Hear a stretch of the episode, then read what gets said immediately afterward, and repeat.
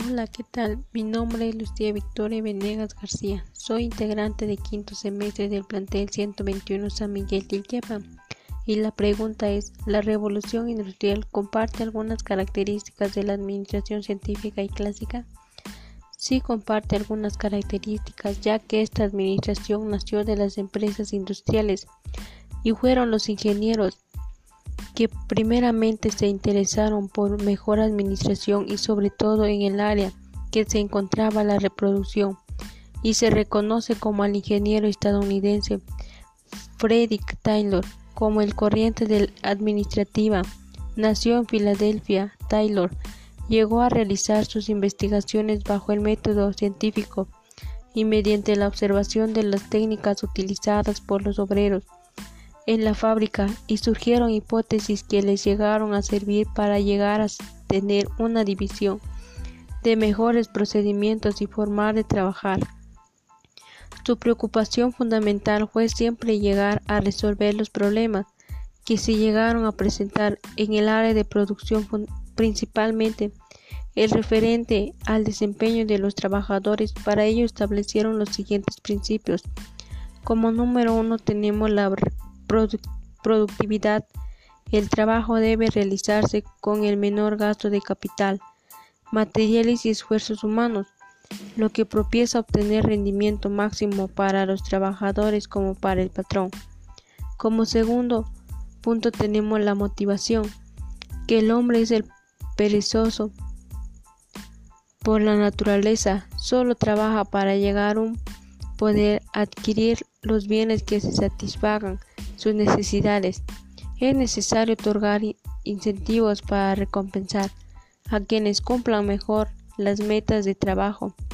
Como tercer punto tenemos la optimización, la unidad de análisis básica en la administración científica en el obrero en el desempeño de su trabajo. Como siguiente punto tenemos la organización. Los jefes deben de guiar a los subordinados, llegando a evitar que la gran parte del trabajo se deje la iniciativa de los obreros, que debe de haber una especialista en cada una de las actividades, que llegue a dar órdenes a los trabajadores sobre la forma de ejecutar labores. Y como número 5, para llegar a lograr la efectividad administrativa, debe aplicarse cuatro principios fundamentales estudio de tiempo y movimiento, selección de capacitación de personal, sistema de iniciativos y castigos y división de trabajo. El florecimiento de la escuela científica de la administración conocida como la Segunda Revolución Industrial, un periodo en el que tanto las empresas como el capitalismo se desarrollaron como nunca. Desafortunadamente con este crecimiento económico vino la explotación de los empleados entre las cuales hallaban niños, ancianos y mujeres. La revolución industrial comparte algunas características de la administración clásica. Sí, también llega a cambiar lo que es la división de trabajo para un mejor desempeño, lo que es la disciplina, autoridad, unidad de mando, la subordinación de intereses individual del bien común, la remuneración, la centralización de la la cadena escalar, el orden, la equidad, la estabilidad del personal y la iniciativa. La teoría clásica fundada por Hitler Feuer determinó las bases de la teoría administrativa moderna, conjuntamente con la administración científica de Taylor. Esto sería todo. Muchas gracias.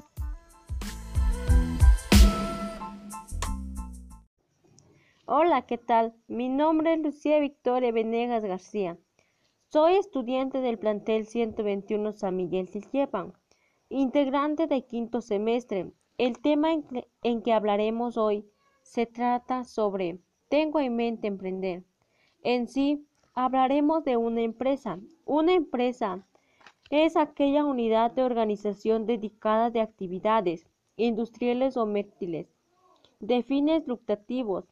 Las funciones se llegan a englobar en dos categorías que son las funciones sociales y económicas.